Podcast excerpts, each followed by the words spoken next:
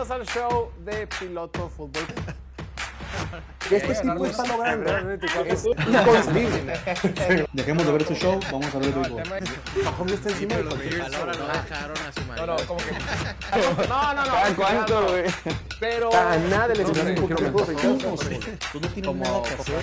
Nada. Lo que sea, la única Pero, lo que la gente no ha visto. es quitándole la bola.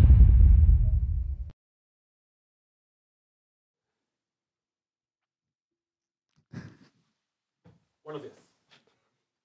Buenas tardes. Mientras preparamos el programa para el día de hoy.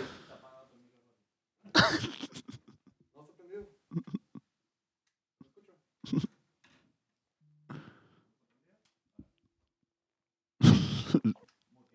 Ya está. Así está. Así hacen las cosas el día de hoy. Entre que no agarra live, entre que se mete el micrófono y entre que las cosas no han salido bien. Buenas tardes a todos. Mientras preparamos el programa para el día de hoy, estábamos pensando cómo, cómo armarlo, ¿no? cómo, hablar de los partidos. Sin lugar a dudas, teníamos que empezar por la debacle, el fiasco, la catástrofe, el derrumbe de los Cowboys. El tema con este equipo es que pasan los años, pasan las temporadas, pasan las décadas y termina siendo siempre lo mismo. Este equipo es un chiste, este equipo es un fraude, este equipo es burlesco, este equipo es patético, este equipo es una caricatura. ¿De qué te sirve varias temporadas consecutivas, récord ganador, 12 victorias, campeón de la temporada regular, campeón de las estadísticas, campeón de los números, campeón de las métricas, campeón de la eficiencia, campeón de las redes sociales, campeón de los ratings, campeón de la televisión, campeón de todo? Si en la hora cero, la hora importante, cuando las luces brillan más fuerte que nunca, el equipo no se presenta a jugar. Lo que sucedió el día de ayer no es tanto el fondo. Perder un partido en la NFL lo puede perder cualquiera. Los equipos grandes pierden contra equipos chicos, los equipos medianos pierden contra equipos grandes. Todo el mundo pierde contra quien sea. Todo el mundo puede perder. Lo que está mal es que este equipo nos está empezando a acostumbrar a que en los escenarios más grandes pierde de la manera más fea posible. En los escenarios más grandes se derrumba de la manera más catastrófica posible. No es este año solamente. Fue el año pasado, fue hace dos años, fue hace cinco años. Cada que tiene una oportunidad de salir adelante, de triunfar, cuando todo el mundo está viendo, se colapsan. Lo de, ayer fue, lo de ayer fue vergonzoso, lo de ayer fue penoso, lo de ayer fue ridículo, lo de ayer fue, parecía chiste. Ayer nadie se presentó a jugar. Y eso puede ser culpa de los jugadores, de los coordinadores, del cocheo, de la directiva, de todos. Eso es culpa de todos. Porque podemos señalar jugadas individuales, podemos señalar jugadores individuales. Podemos correr mañana a Mike McCarthy, o ahorita, o ayer, o antier. Que lo en mi opinión, lo hubieran de haber corrido antes de que era su rueda de prensa después del partido. Al tipo lo hubieran de haber despachado el segundo en el que el reloj marcara triple cero del partido. Se va. ¿Qué más te va a ofrecer? No puedes darte el lujo de perder un partido y menos de esa forma. Pero lo puedes correr o no, las cosas van a seguir igual. Tienes que hacer cambios de raíz. Ayer todo, todo, todo estuvo mal. Desde el segundo uno del partido, el equipo estaba abajo y no hubo esperanza. El equipo nunca, nunca se mantuvo competitivo. El equipo nunca tuvo una oportunidad de ganar. Nunca. Durante 60 minutos contra el roster más joven que ha entrado a un juego de playoff en los últimos 40 años. Contra el roster más joven que por primera vez un equipo de séptimo sembrado gana un partido de playoff en la historia de la NFL. Este equipo de Dallas nunca se presentó a jugar en ningún nivel. Ayer lo de la defensiva fue, híjole, no, no, no, no, tengo más léxico para escribir lo penoso y lo patético, lo ridículo, lo pinchurriento que se vieron. No más porque Green Bay no tuvo más series ofensivas, no más por eso no anotó más. Cada jugada que tocaba el balón, o Aaron Jones o Jordan Love, estaban promediando 9.2 yardas. O sea, cada jugada que era un pase o la tocaba Aaron Jones era prácticamente un primero y 10. ¿Dónde está esta defensiva que al principio de la temporada estábamos todos muy emocionados, que la querían empezar a comparar con la defensiva del 85 de los Bears por ganarle 40 a 0 a los Giants y 40 a 0 a los Patriots y 40 a 0 a los Jets? ¿Dónde está esta defensiva que querían poner a Michael Parsons no como jugador defensivo del año, como MVP? Esta defensiva ayer tenías a Michael Parsons en tercera oportunidad cubriendo pase para empezar el partido, por amor de Dios. te lo mereces. O sea, te lo mereces. Esta defensiva que lo venimos diciendo, tiene de linebackers a dos jugadores que juegan de corners. Yo no sé cuál es el afán con querer poner a Dan Quinn como el siguiente head coach, eh, candidato para head coach. Que se vaya. Esta defensiva no, no se presentó a jugar contra San Francisco el año pasado, contra San Francisco hace dos años, contra San Francisco este año, contra Buffalo este año, contra Filadelfia este año, contra Miami este año. Es una super defensiva contra los Giants y contra Washington. Pero como tiene que jugar en- bien, tiene que jugar en serio, no se presenta a jugar. No, que no se vaya Dan Quinn, que no se Dan Quinn, que se vaya. No sirve. Oye, eh, Mike McCarthy, temporadas con récord ganador, que también se vaya. Y lo que quiero terminar antes de hacer la palabra aquí mis compañeros, lo fácil, lo obvio, lo sencillo, es apuntarle siempre al coach y al quarterback. Y el día de hoy, cuando ver el partido, o vi del partido, te das cuenta que en realidad, la mera neta del planeta, no fue culpa de Dak Prescott. No jugó su mejor partido, es cierto, ese pick six mató. Cuando el partido medianamente se podía poner coqueto, el pick six los mató. Ese error puntual fue grave. La primera intercepción puedes argumentar que era, que, era penalty o que fue una muy buena jugada de, de Jared Alexander del corner, pero fue un pase normal, son cosas que pasan. Pero fuera de ahí, el pase que no atrapa a CeeDee Lamb, se le cae a CeeDee Lamb de las manos en tercera y ocho, tercera y nueve. El, el, el resto de las jugadas no tuvo un mal partido. Sin embargo, cuando tienes una defensiva que permite un touchdown en seis de las primeras siete series, no puedes competir. Y el gran problema que tiene este equipo de Dallas, más allá de que se crea que es culpa de Dak Prescott o no, el problema es que este equipo, esta fanaticada, este grupo, va a tardar muchísimo tiempo en volver a confiar en un equipo, en volver a confiar en los Cowboys, en volver a confiar en que pueden llegar lejos, porque es lo mismo, esto se repite y se repite y se repite cada temporada. Lo peor de todo es que el siguiente año Dak Prescott va a tener un impacto en el tope salarial de 60 millones de dólares. Y lo lógico, lo correcto, después de que tuvo una temporada de, de All Pro, literalmente fue el segundo mejor quarterback de toda la NFL, de acuerdo con todo el mundo, lo correcto es que le pagues, que lo extiendas y le otro contratote. Y fríamente, si lo llegas a ver, dices, es la decisión correcta. Y yo me podría parar aquí y la podría defender. Sin embargo, esta fanaticada, por más que el sentido lógico, el sentido numérico, el sentido estadístico te pueda convenir, esta fanaticada necesita algo más. Necesita cambios, necesita cambios de raíz, necesita que todo cambie. Necesita nuevo head coach, nuevo coordinador ofensi- nuevo coordinador ofensivo y otro quarterback. Algunos pueden argumentar, güey, Dak Prescott tuvo una buena temporada, no puedes juzgarlo por un mal partido que, repito, no fue tan mal partido, no lo hizo tan mal, salvo el pick six, creo que en realidad fue un partido normal. Sin embargo, la gente, para volver a creer en este proyecto, para volver a creer en este símbolo, para volver a creer en lo que es de estrella, requiere algo más, güey. Nos pueda convenir o no, puede, hacer, puede hacerlo mejor a largo plazo o no. La gente necesita algo, necesita que les hierva la sangre. Porque lo que presentó en el día de ayer fue un equipo sin huevos, sin ganas de jugar y con la, la, la sangre que les corre como a tole, mi amor. Habiendo dicho, to- habiendo dicho todo eso, dejando a los Cowboys de lado, el partido que presentó el día ayer los Packers de Green Bay es de para guardarlo en un museo. El trabajo que ha hecho Matt LaFleur. Porque Matt LaFleur, Aaron Rodgers, sabemos lo, lo magnífico que era Aaron Rodgers. Pero no fue hasta que llegó Matt LaFleur con él cuando elevó su mejor nivel cuando tenía más de 35 años. Con Matt LaFleur, Aaron Rodgers tuvo dos MVPs. Dos. Después transiciona con un joven quarterback y lo convierte en un tipo que está listo para jugar. Un tipo joven, con confianza, con agresividad, con, presencia, con calma en la bolsa de protección, listo para jugar. Y luego el plan de sueño, el, plan, el plan de juego excelso, corrieron la pelota a placer. El partido que tuvo Aaron Jones fue espectacular, promediando casi 6 yardas por acarreo. Muchísimo mérito a los Packers, a esta defensiva que tanto criticamos aquí, que tanto leímos data. eh, el día de ayer se presentó a jugar. Pero bueno, ya hablaremos de todo eso. Ya fue la sesión terapéutica el día de hoy. Y para platicar de este partido y el resto de los partidos del día de hoy, de ayer, perdón, nos acompaña como siempre desde la esquina con el mejor comportamiento que jamás haya presenciado el mundo entero. Diego Lordi, arquitecto en potencia, amado por los Pretty Lovers, amado por los Hobo Lovers. Little Shepherd, Pastorcito, Diego, bienvenido. Pastor Belico. Aplausos. No sé ni qué decir después de eso. Sentí tu tristeza, tu dolor. Ganas de llorar, ¿no? Antes de empezar, tienen que entender, yo no le voy a Dallas y hasta a mí me dolió. Y le va, no te hagas. No le voy a Dallas, pero Yo vi sí, en comentarios que, sí- que dicen que sí le das. sí, yo sé, por, de tanto juntarme con Jorge, yo empecé a creer en este equipo, la neta. O sea, me la creí, sentí poquito de ilusión. Entraste en el ciclo. Tal vez algo puede ser diferente esta temporada, porque en años pasados, pues sí está bien chistoso de que, ah, no le pueden ganar a San Francisco, de que, ah, pierden contra San Francisco, son hijos.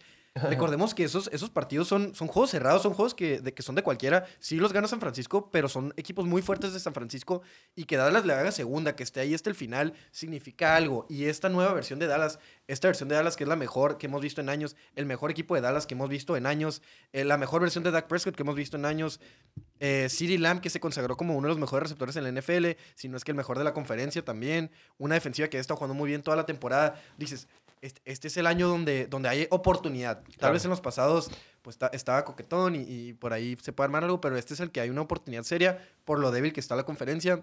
Lo dijimos en la semana y, y no me arrepiento de haberlo dicho porque lo sigo creyendo. Si algún año se iba a dar, iba a ser este porque era nomás ganar a San Francisco y los demás estaban fáciles. Los, los demás en papel ibas a abrir como favorito por más de un touchdown contra quien sea. Abriste como favorito en este partido por siete puntos y medio, si no me equivoco. Y, y fue, fue tristísimo porque si llegas a perder contra San Francisco ya en final de conferencia, pasa nada. no pasa nada. Y ya sea por 40 puntos, por 3, por lo que sea, pero mínimo ya llegaste, diste el siguiente paso, el siguiente paso, ya demostraste que, que lo puedes hacer, que puedes estar ahí, que pues tienes cosas que arreglar porque no es un equipo completo, siempre estuvo, fue evidente la- las carencias que tiene Claro. el juego terrestre, tanto en ofensiva como, Como en defensiva, defensiva. no paran a nadie por tierra y no pueden correr la bola ellos.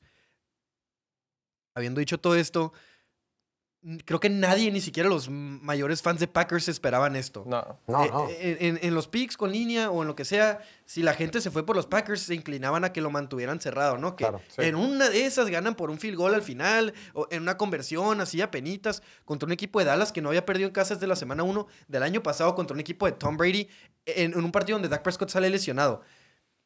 Sí. Y no solo, o sea, no solo no habían perdido en casa, habían sido dominantes en casa. Están promediando casi 40 puntos por partido en casa. Claro. E- Era una, una defensiva que, o sea, se iban arriba en el marcador y se mantenían ahí y seguían aplastándote. Y ya cuando, cuando, cuando tienes que lanzar la defensiva, eh, generaba intercepciones, pick sixes. Daron Bland rompió el récord.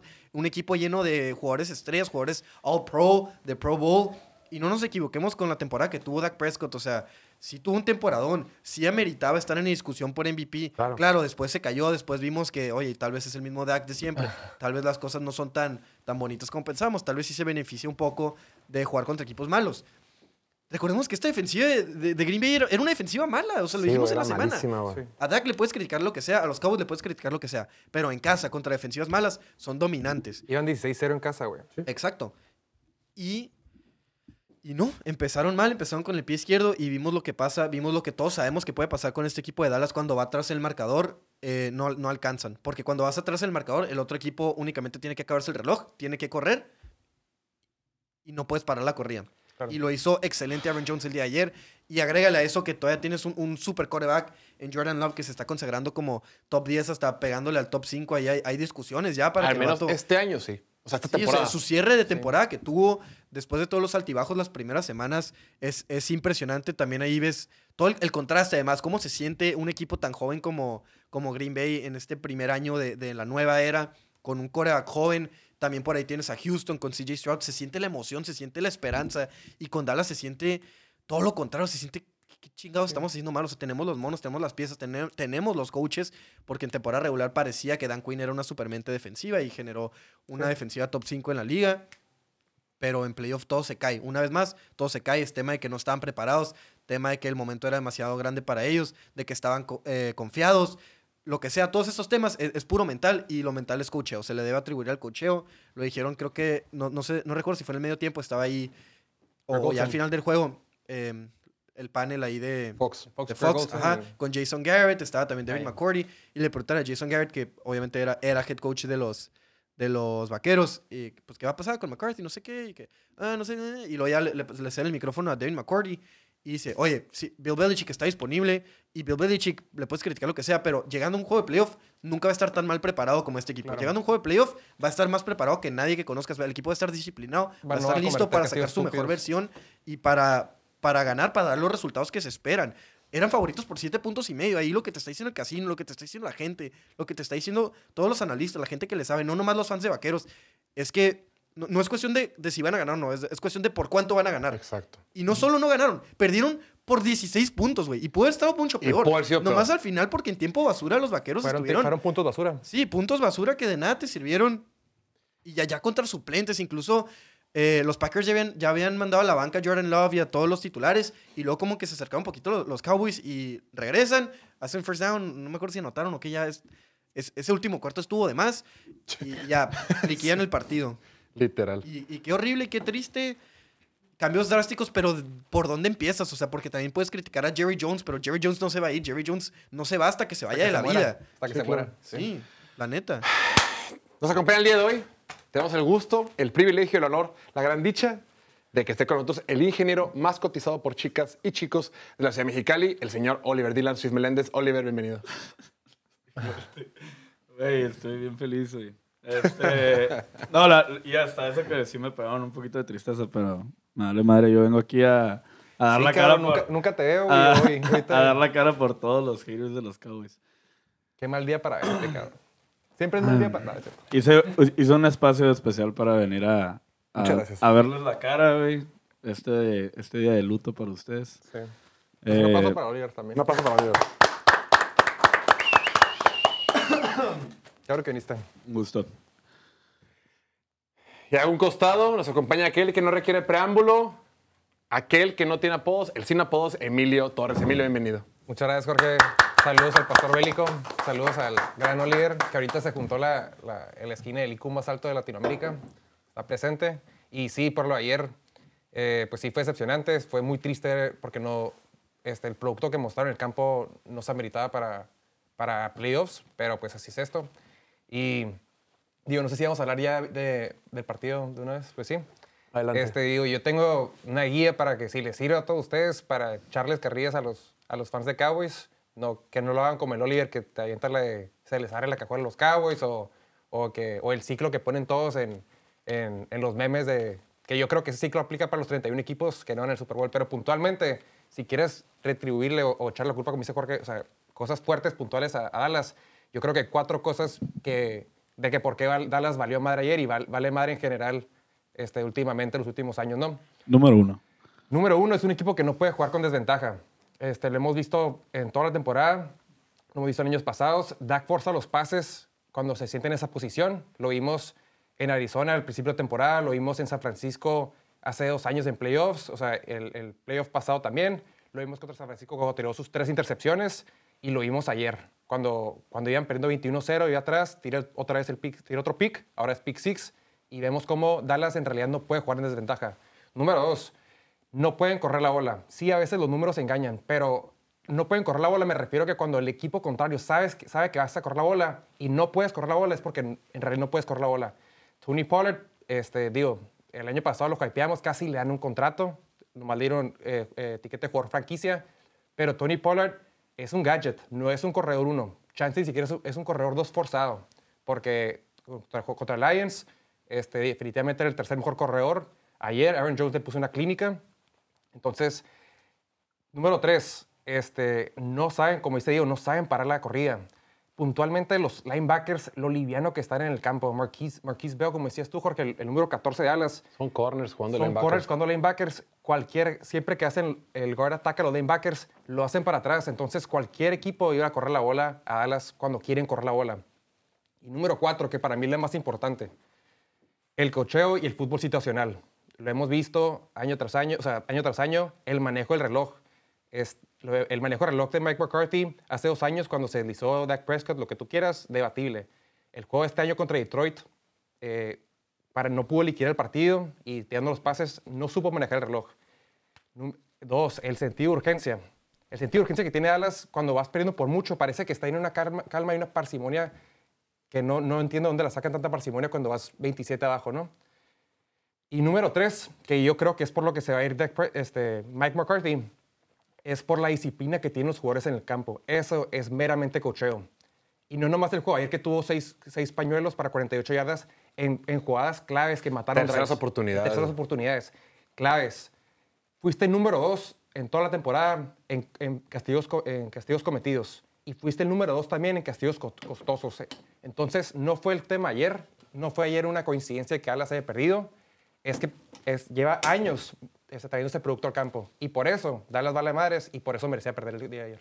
Sí, la neta, la neta es que eh, no estaban listos para jugar, güey. O sea, se les ve, era, era otra energía, güey. El equipo de Packers, la verdad es que era, era frustrante cada vez que tocaba la bola. Cada vez que tocaba la bola, sabías que iban a avanzar. Era segundo y corto, tercero y corto. Sabías que con que le den la pelota al 33, Aaron Jones, eh, era first down, era first down. Y si los paraban en tercera, en cuarta y uno, se la dabas, era first down.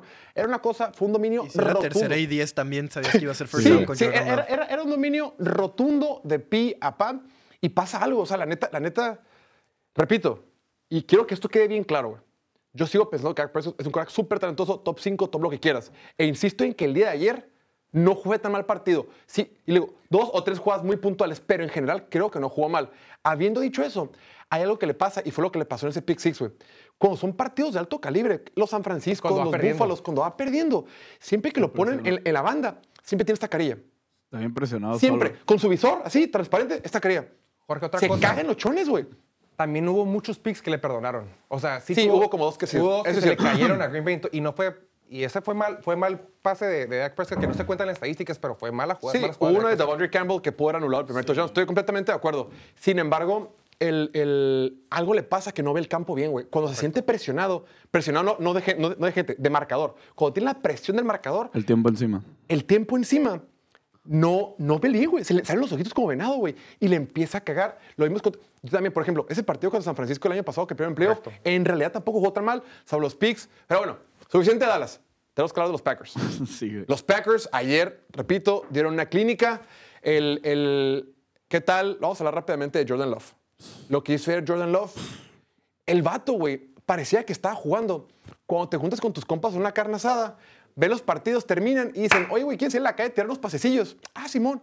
Ah, sí, güey. El vato tranquilo en la banca, Oh. chileando. Sidearms. Sacando la panza, güey. Brincando de lado. Espectacular, güey. O sea, parecía con esa calma con la que jugaba Aaron Rodgers cuando, cuando era de los Packers, que siempre es tranquilo, como que siempre chill, independientemente de lo que piense Aaron Rodgers. Pero esa, esa, esa eh, desenvuelto, güey, esa como que está rela- ese relajamiento, güey, impresionante, güey. Y cada que quiso, lo que llama la atención, y ahorita vamos a hablar más, más adelante de, de, de CJ Stroud, dice el tweet, solo tres mariscales de campo en la historia de la NFL han tenido una calificación perfecta de pasador en un juego de playoff. Eh, de hecho, no tuvo perfecta. Sí, tuvo 157.2, ¿no? Ajá, porque 57.3. ya, ya- ya tenía la perfecta, empezaron a salir los tweets, las- los gráficos, de que, ah, eh, rating de pasador perfecto, y luego es cuando Dallas empezó a acercar, lo vuelven a meter al partido, lanza un pase que se lo pone en las manos, no recuerdo si fue Tucker Craft, se le cae y arruina su rating de pasador perfecto. Pero tuvo 152 puntos, prácticamente perfecto. Vale, madre. Tuvo 157.3. 157.3 o... Eh, pero. Pero eso ta- ese fue, ese fue CJ Stroud, ¿no? Los dos. Bueno, Sí, sí, los los. Quedaron igual, con mismas yardas, mismos attempts, mismas completions. muy parecido en yardas. Fue muy parecido. juro, Mira, güey. está, mira.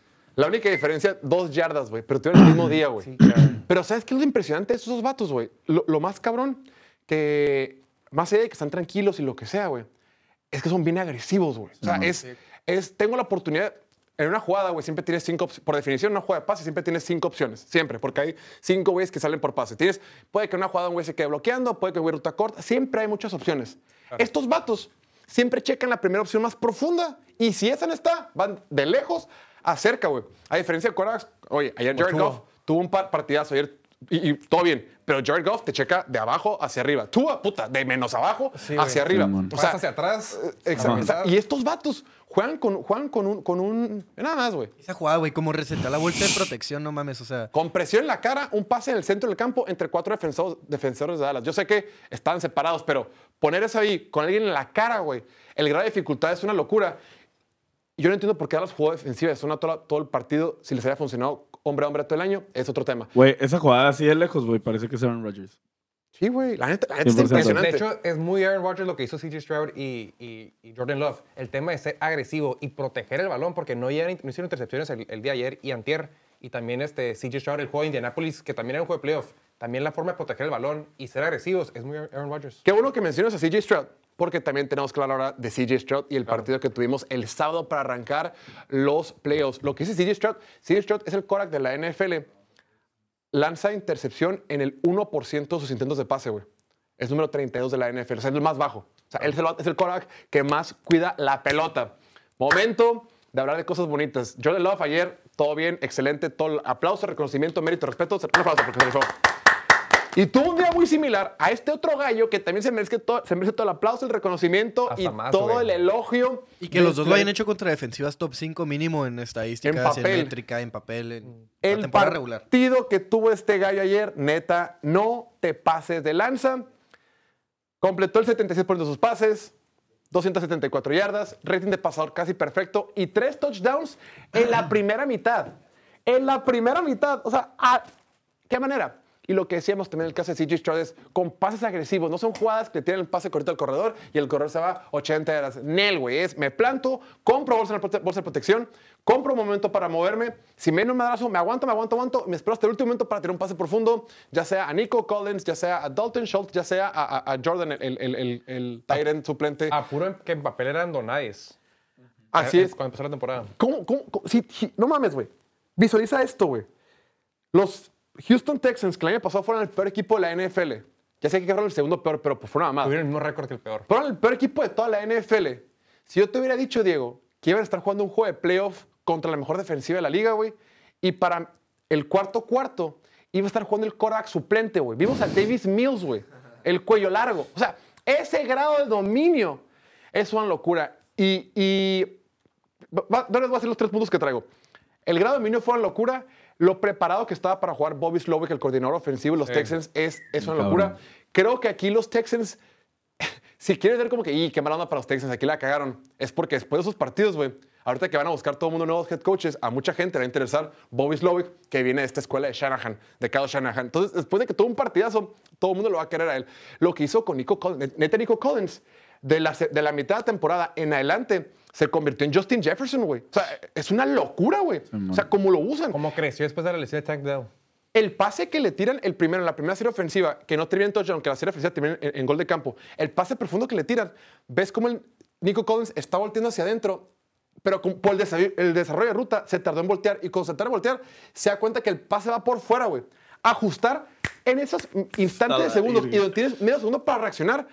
Eh, eh, El, si él en la jugada americano, receptor, lo que sea, sabes que voltear así y cambiar tu, tu, tu noción gravitacional hacia el otro lado y bajarla como Dios, güey. Corriendo, pase- en- corriendo en putiza. corriendo hecho madre, con un güey atrás encima, una pelota que va a acabar 50 yardas en el aire. En un partido de playoff, güey. Ese grado de dificultad es una locura. Y, eh, y CJ Stroud, pues por eso no lo deja de recompensar, güey. Es cabrón, Claro, tomar la bola más y más y más. Tuvo su touchdown. Fue impresionante. Bobby Slowick, insisto, güey, estaba hot, güey. Jugada que mandaba, jugada que le funcionaba contra una buena defensiva de Cleveland. Pero no olvidemos que este partido fue un tirote, güey. Al segundo Al cuarto, principio, güey. al principio decimos, güey, esta madre va a caer 80-82, güey. A ver quién, a ver qué pedo, güey. Es un partido de college, es una locura, güey. Y vimos a Cleveland, es mi punto número dos, güey. Vimos un Cleveland que fue el mismo Cleveland que habíamos visto toda la temporada. Es, fíjate que yo, yo cuando estaba por terminar la primera mitad, estaba pensando, güey, ¿qué puedo con Kevin Stefanski, güey? ¿Qué, qué, mam- qué mamada? ¿Cómo, ¿Cómo saca jugadas diferentes tan variadas? Estuvo involucrando por ahí a, a Mari Cooper, David Njoku, la- el jugada, el pase shove, el shove pass, el, el pase pala que le tira a, a Kareem Hunt para anotar. Involucró al receptor eh, David Harrison- Bell. O sea, Harrison Bryant. Harrison Sí. Bryant, güey. O sea, pero todos por todos lados dije, güey, Kevin Stefanski es un perro de Dios, güey. Pero Joe Flaco, ¿qué, lo, qué veníamos diciendo, güey? Joe Flaco es, ¡eh, verguiza, puntos, flash, flash, todo el pedo! Intercepciones, intercepciones. Y el partido en realidad estuvo muy reñido hasta que fue los, los dos pick six, güey. Iban abajo por 10 puntos. Tiras dos pick sixes, güey, de visita, empleo. Se acaba, güey. Ya acaba el partido, güey. Se acaba el partido. Hay que recordar que hubo un punto que Cleveland en el segundo cuarto estaba 58% de probabilidades de ganar. O sea, el partido estuvo reñidísimo hasta, como dices tú, que Joe Flacco empezó a hacer las intercepciones. Pero el más mérito, y volvimos al tema de la disciplina otra vez, Dimico Ryan. A ver, Texans en todo el partido tuvo nomás tres castigos para 20 yardas. Es algo súper administrable. Y tú siendo la mente defensiva, que tu equipo haga en, en momentos importantes dos touchdowns, dos touchdowns defensivos, está bien cabrón. Y CJ Stroud, recordemos, es un vato que, que parece que cuando se en los momentos importantes crece su nivel de juego. Sí, lo vimos y lo he repetido muchas veces, ya sé, pero contra Georgia, que Georgia se hizo campeón en lo que, en lo que perdieron contra ellos. El año pasado en Y que colegial. fallaron, un- que fallaron un field goal, pero el vato lo dejó listo para del ganar el partido. juego de su vida contra la mejor, el mejor equipo del colegial. El día más importante de colegial tuvo su mejor partido. El- el- eh, la semana pasada prácticamente tuvo un juego de playoff contra Indianapolis. Este, Y para, y también tuvo el mejor de los mejores partidos de la temporada. Ayer yo creo que, que- o sea, cada vez que entre más sube el, el nivel de dificultad, mejor sube su, su nivel de juego. Como entrevista- entrevistaron al Jalen Petrie, al safety, Safety. y, le, pro- y dice el vato de que no, de hecho le, le hicimos un examen para ver este, qué vegetales comía o qué pedo, y tiene puro, puro hielo en su sangre. Y la- la mamada. No, sí, es que justo cuando estaba viendo el partido pensé, las intercepciones de Flaco los van a matar porque en un shootout en, en- en el que tu gran defensiva no está pudiendo parar CJ Stroud porque está jugando a un nivel altísimo, eventualmente va a caer la intercepción de Flaco que no falla literal. En todos sus partidos con los Browns tuvo intercepciones, pero la defensiva lo apoyaba, o sea, se, se le perdonaban las intercepciones porque la defensiva era... era era impenetrable, nadie les podía anotar, o si les anotabas era en una de 10 posesiones, cosas así.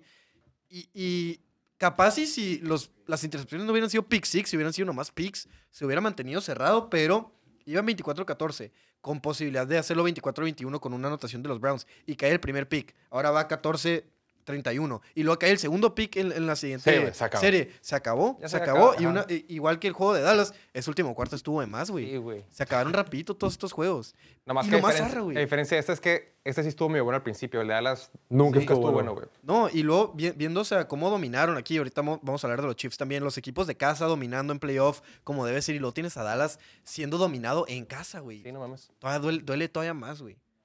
Y yo no le voy a Dallas, imagínense. Sí le das, Diego.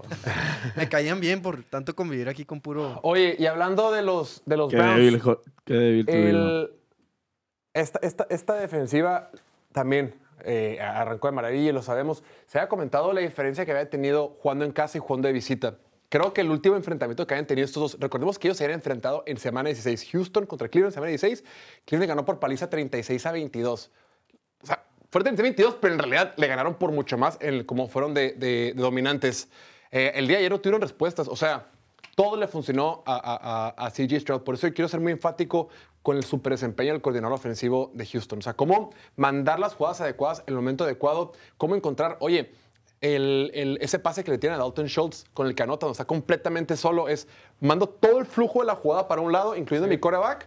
Yo sé, he estudiado esta defensiva, sé que esta defensiva es muy agresiva porque tiene mucho talento. Se van a jalar todos y con un pequeño quiebre quedó 20 yardas solo en el campo. Después el touchdown de Jordan, el tight end, es Sé que esta defensiva es muy agresiva y si me quedo con mi Tyrant bloqueándolo un rato, sé que se van a, porque son tan agresivos, van a entrar y me lo van a dejar solo. El vato, sin tanta velocidad que tiene, se fue para 70 yardas o lo que haya sido. O sea, encontraron, estuvieron muy bien a esta, a esta defensiva y con esta defensiva no tuvo el apoyo del otro lado del balón, todo se derrumbó. Ahora, con todo y que pierden y todo lo que haya tenido que hacer, probablemente Joe Flaco va a regresar a su sofá.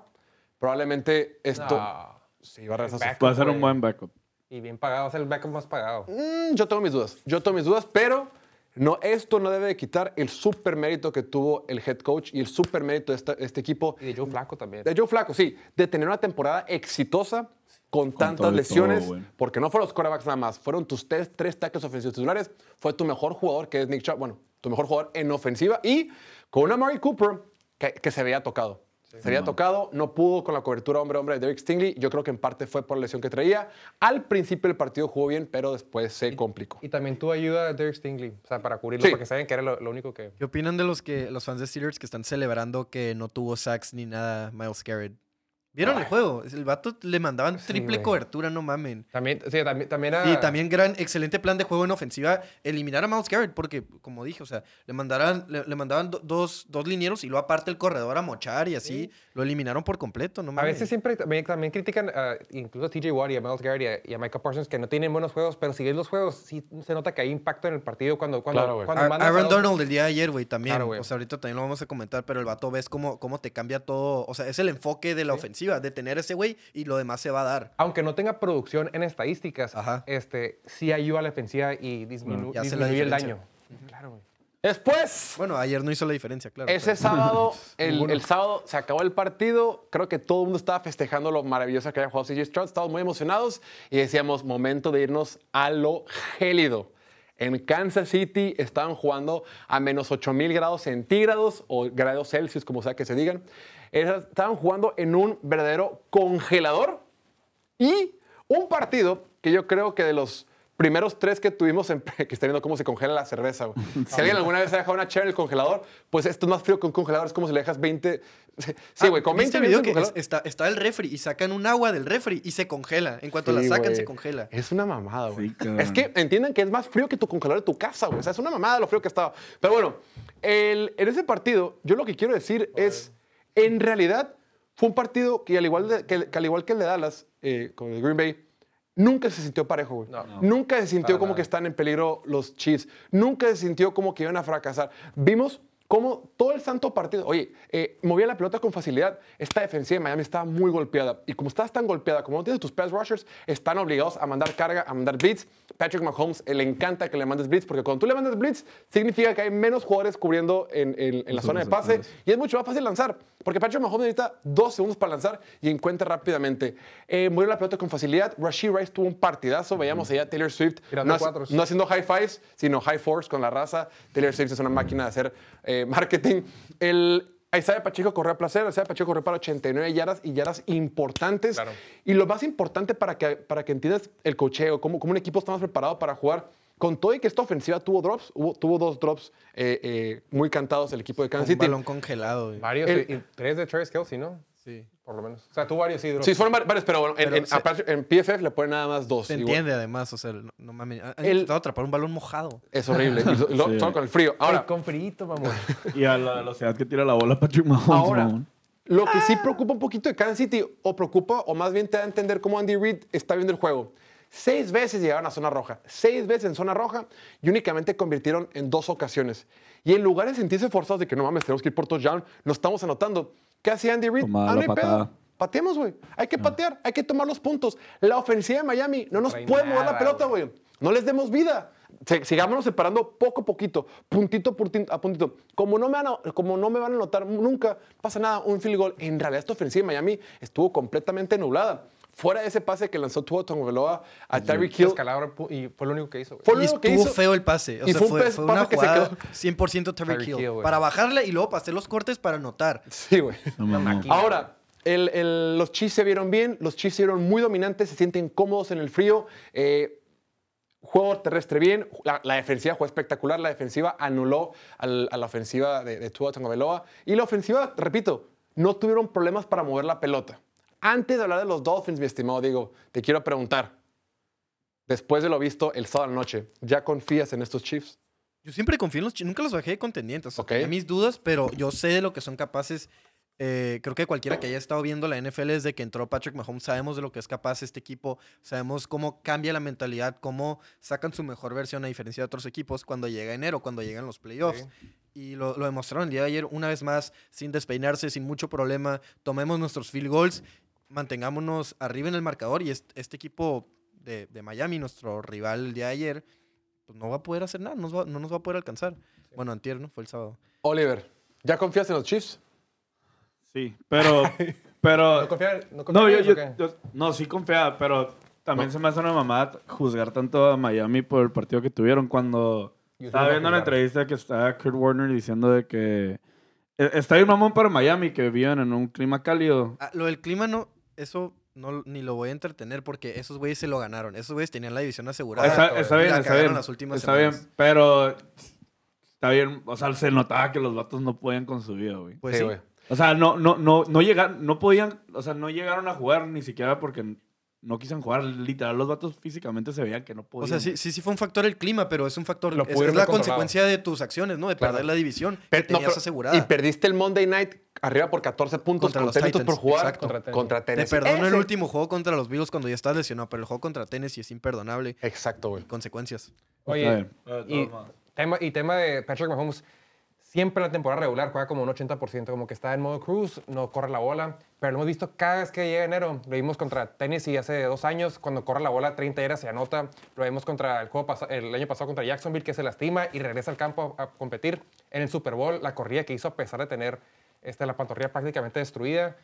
Ayer, digo, antier lo vimos con el casco roto y aún así compitiendo, quiten, me pongo un casco nuevo. Es otro animal cuando está, cuando Sí, está es- cuando empieza enero, Patrick Mahomes, siempre discutimos este tema que no, Josh Allen cuando está en su máximo, nadie es mejor que él. No, no, no. Cuando Patrick Mahomes entra en otro gear, entra en otro, en otro aspecto, cuando, cuando empieza nivel. enero. Esa foto, no te pases de lanza, güey. Es un competidor, güey. No, pero sí, yo refiero al aspecto artístico. O sea, el que tomó la foto, no te pases de lanza. O sea, que Fue Julián. Ahorita el Julián como Kirby, cierta Kirby viniéndose, ¿no? no, y- y- impresionante. Y sí, ahí, esa, esa jugada, ahí te das cuenta Claro. Dos cosas, ¿no? Cómo el vato quería jugar, está dispuesto a bajar el hombro, dispuesto a bajar su casco, dispuesto a, a- a ser físico para ganar. Y del otro lado, esa jugada vi que, para 40 yardas, güey. vi que criticaron, sí, vi que criticaron mucho la defensiva de Miami, que porque en esa jugada no lo taclearon. Y dicen, no, pinches vatos suavecitos, blandengues, que no quisieron pegar. La neta, yo le voy más a que pensaban que se iba a deslizar, güey. La neta, los defensivos se la tienen bien complicada cuando un cora como Patrick Mahomes va corriendo a máxima y está en un espacio muy apretado. No te vas a tirar a matarlo. o sea, Pregúntale a Cincinnati, güey. o sea, la, la neta. Le das el hit stick, aunque sea limpio, o sea, que esté en el pecho, sale volando Mahomes y van a marcar castigo. Exacto, la neta, eh, hay- eh, el linebacker banca, que es malísimo, el güerillo ese, que ni siquiera sé cómo se llama, güey, porque están todos lastimados. Un güerillo ahí, el otro como que le mete la mano y se ya sabe deslizar, güey. Y ¿Por qué sigue corriendo. la inversa, güey? Y sigue corriendo, y sigue corriendo. Pero ahí nadie decir nada. Eh, sigue corriendo Mahomes. Es, eh, yo, la gente dice, güey, estos güeyes son soft, no saben jugar.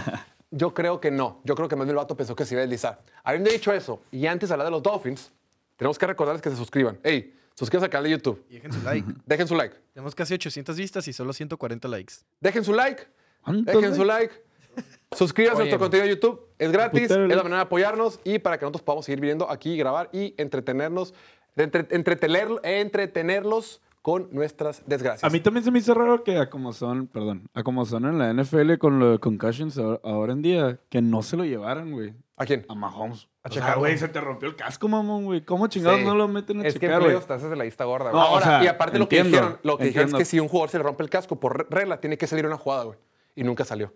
Pues, Lo que estuvo verguísima. Yo estaba en una carne asada. estaba en una carne asada viendo el partido, güey. Y un camarada dice, no mames, güey, ni de pedo traen otro casco para Mahomes. O sea, no tiene otro casco listo. En lo que terminó de decir la, la S de Mahomes. En, la, en, la, en, la, en la televisión, el otro casco. Instantáneo, no mamada. Ahora sí, hablemos de los Dolphins. Un equipo de Dolphins que durante gran parte de la temporada, oye, tuvieron ese partido histórico de 70 puntos contra los Broncos de Denver.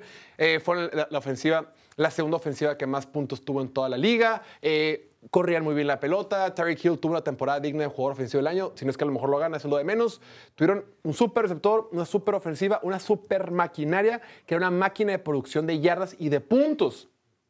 Pero se quedan cortos. Vimos a un Tua Tagovailoa súper limitado, güey.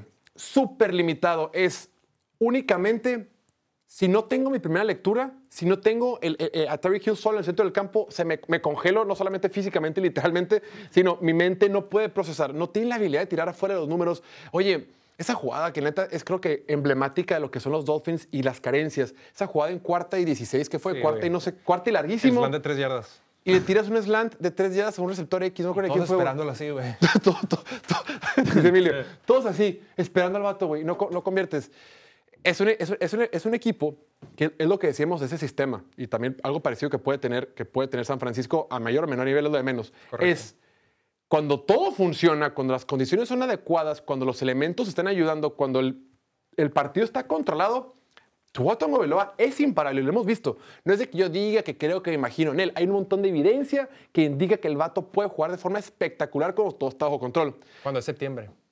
Sin embargo, cuando es un ambiente gélido, cuando tienes una súper defensiva de Steve Spagnuolo, que te va a estar cambiando las coberturas, que te va a jugar un poquito de zona, que te va a estar presionando, que te va a hacer para atrás, que te va a estar cambiando, que con, con mucho talento, con Chris Jones dándote lata, con Mike Dana, con Calafis, con todos ellos, las cosas cambian, güey. Y, y- y- y súmale que tenías que venir de atrás, tenías que venir y tenías que venir de atrás, tenías que producir con tu brazo y te das cuenta de las carencias del vato, güey. O sea, el vato es una, lo, lo digo, el vato bajo control es espectacular.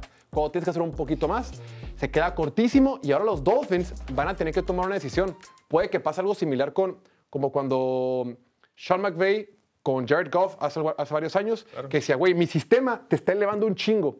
Pero el sistema no puede ganar los partidos por sí solo, güey. Requiere algo más. Y por eso en su momento, Sean McVay, con todo y que, oye, la ofensiva de los Rams venía de ir a un Super Bowl, siempre era la ofensiva número uno en yardas, la número uno en puntos, era una super ofensiva. Y con todo eso, decía, güey, quiero algo más.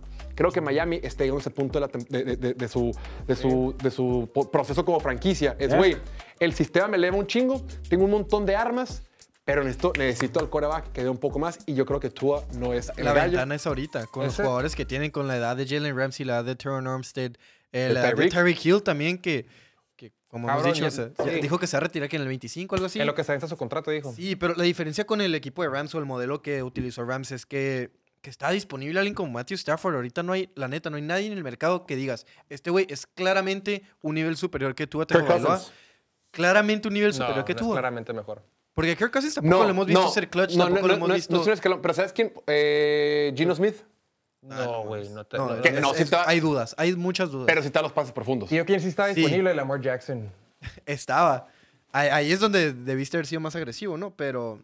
No, también creo que eso, eso en Baltimore como que estaba nomás Sí, sí. coqueteando. O sea, si alguien daba una oferta, ellos la iban a. La iban a Sí. sí, la iban a superar. Pero no, o sea, es una conversación muy difícil que vamos a estar teniendo todo el off-season porque el vato tuvo un temporadón. Tuvo un temporadón similar a Dak Prescott. En números está ahí. Lideró una ofensiva top, un equipo top, un equipo que de momento estuvo en el top 1 en el Power Ranking, estuvo en el top 5 en muchos Power Rankings, que estaba peleando por el sembrado número 1 y las cosas se caen al final por- en situaciones diferentes, ¿no? Ya en frío, ya con lesiones, ya jugando desde atrás, con un juego terrestre que no es tan eficiente como antes. Pero, ¿cuál es la alternativa? O sea, sí hay jugadores mejores, obviamente, pero los jugadores mejores no están disponibles. Lo- Los, Mahomes nunca se van a ir de Kansas City. Josh Allen nunca se va a ir de Buffalo. Lamar, ya vimos que nunca se va a ir de Baltimore. Eh, Herbert, eh, no sé, se llama Burrow.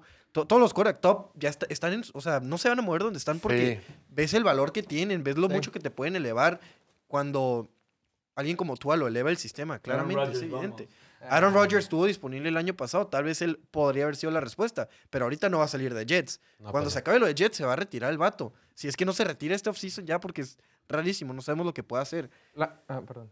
Pero pues sí, es, es- es una conversación que vamos a tener todo el offseason y, y que es difícil porque, como dije, no sé cuál sea la alternativa. Después, el mejor partido que tuvimos este fin de semana, el más reñido después de 32 años y por primera vez en ese estadio, los Leones de Detroit ganaron un partido de playoff por primera vez en la historia del Ford Field que abrió sus puertas a principios de los 2000. Por primera vez gana un partido de playoff y no podía ser de otra manera, sino contra Matthew Stafford, el hijo pródigo de la ciudad, el hijo que el hijo prometido de ese equipo que iba a llevarlos al campeonato cuando lo tomaron hace más de una década contra él en un partido cerradísimo, en un partido buenísimo. Jared Goff contra sus demonios. Jared Goff contra el head coach que lo despachó, contra el equipo que le dijo, hermano, no eres suficiente, necesitamos más para este equipo, sácate a la Ervin. Jared Goff, y como dijo Dan Campbell, sí es suficiente para los Leones de Detroit y le dio un título, perdón, un título divisional a una ciudad que lo necesitaba tanto y una victoria de playoff a una ciudad que tanto lo necesitaba en un partido donde requirieron cada uno de los 24 puntos para vencer a los, a los Rams de Matthew Stafford.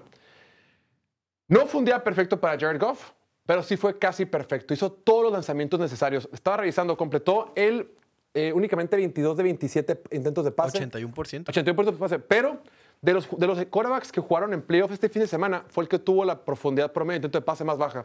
En promedio, cada pase que lanzaba lan- vo- volaba 5.4 yardas. Bajísimo. O sea, puro pase corto, conectado, eh, pasillos cortos. Pero cuando requería el pase largo, en terceras oportunidades, cuando necesitaba una jugada importante de, de, de Amon Racing Brown en el centro del campo, de este Raymond, que también tuvo un partidazo, cuando necesitaba algo, los encontraba. Bajo eh, la línea ofensiva tuvo un buen partido, únicamente, digo, tuvo dos sacks y, varios golpes al coreback, pero cuando no, tenía una bolsa de protección perfecta y pudo empujar la pelota para darle la primera victoria a este equipo de, de los Dolphins, de los Dolphins, de los Lions. Y qué importante, esa, qué importante fue que, estoy viendo en pantalla, que haya jugado, que haya jugado Sam Laporta.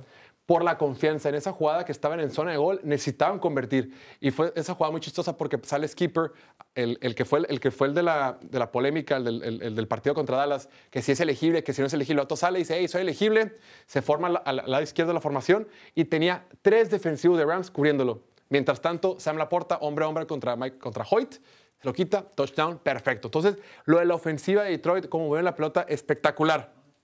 Del otro lado, muchísimo mérito a esta defensiva de Detroit. Esta defensiva de Detroit, que fue la número 23 de la NFL en puntos permitidos, sea, que lo ha hecho re mal, el día de ayer fue quien les da el partido. En la segunda mitad, cuando la ofensiva de Detroit únicamente anotó tres puntos, esta defensiva se fajó. tenían una ventaja y se aseguraron de que, no, que, fuera, que la pudieran mantener. Dos veces en la, segunda, en la segunda mitad los Rams llegaron a zona roja, dos veces estuvieron ahí y la defensiva de Detroit se fajó, aguantó y obligaron a los Rams a patear goles de campo.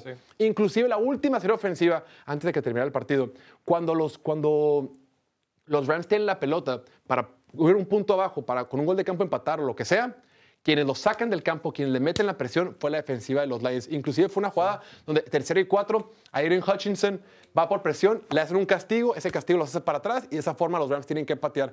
Y ya después, Esa jugada, güey. ya después llegan los Lions y cierran el partido con un pase agresivo. Pero quiero ser bien importante, algo bien importante. La defensiva de Detroit, perdón, el coordinador defensivo de Detroit, Aaron Glenn, lo contrataron en el 2021. En el 2021, pues esta defensiva era un asco. En el 2022, los Lions tuvieron un temporadón, un chorro de puntos, se quedaron a nada de meterse a los playoffs.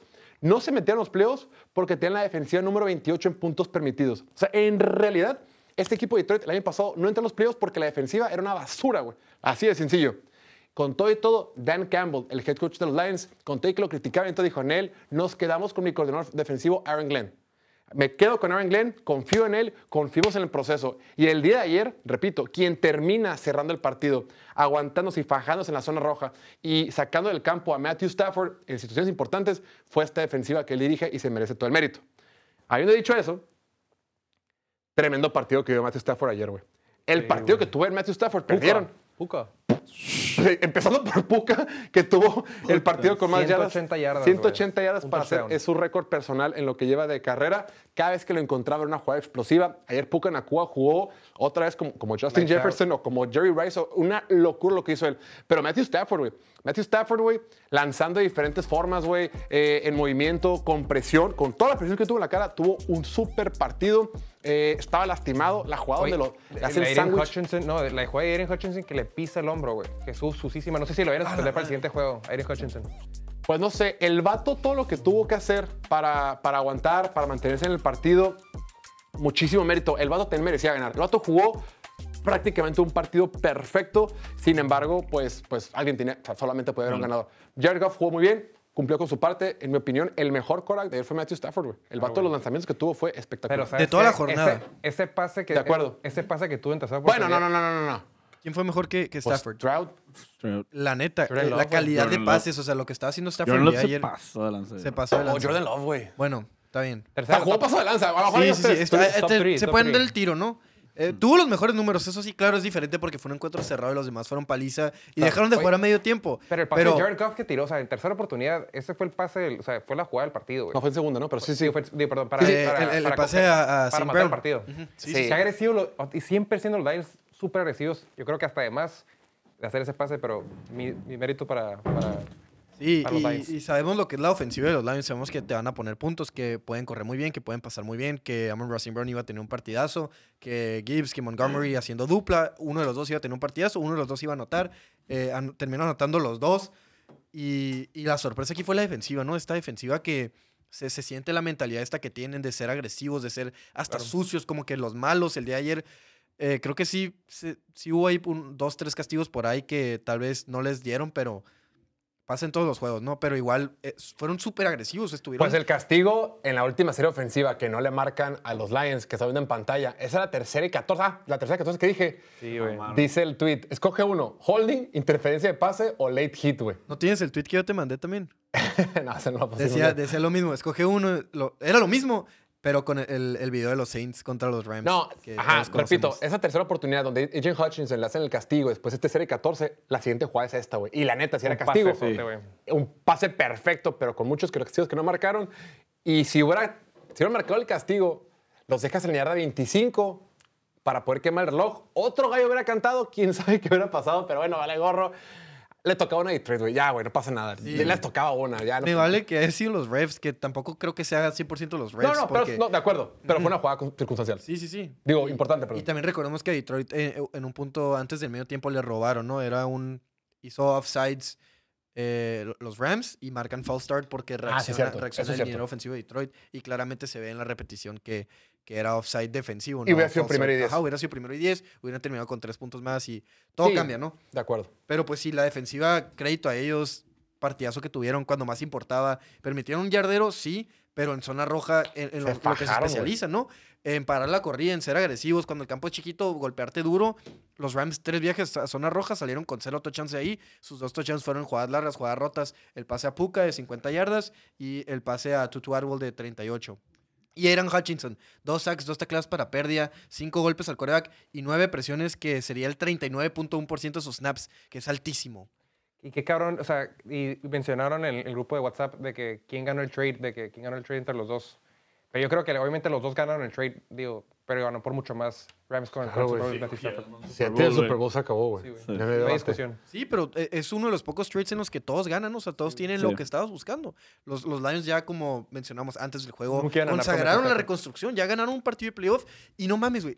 El paro que le hizo Dallas perdiendo. Van a recibir un segundo partido de playoff contra, contra el... Tampa Bay o Filadelfia, güey. Sí, o sea, los dos más débiles de la Ay, qué conferencia. Sí, güey. güey. En una, Ah, van a- van, a terminar el campeonato de conferencia. Bueno, si Dallas hubiera Sí, ganado, sí, hubiera no sucede Detroit. nada extraño.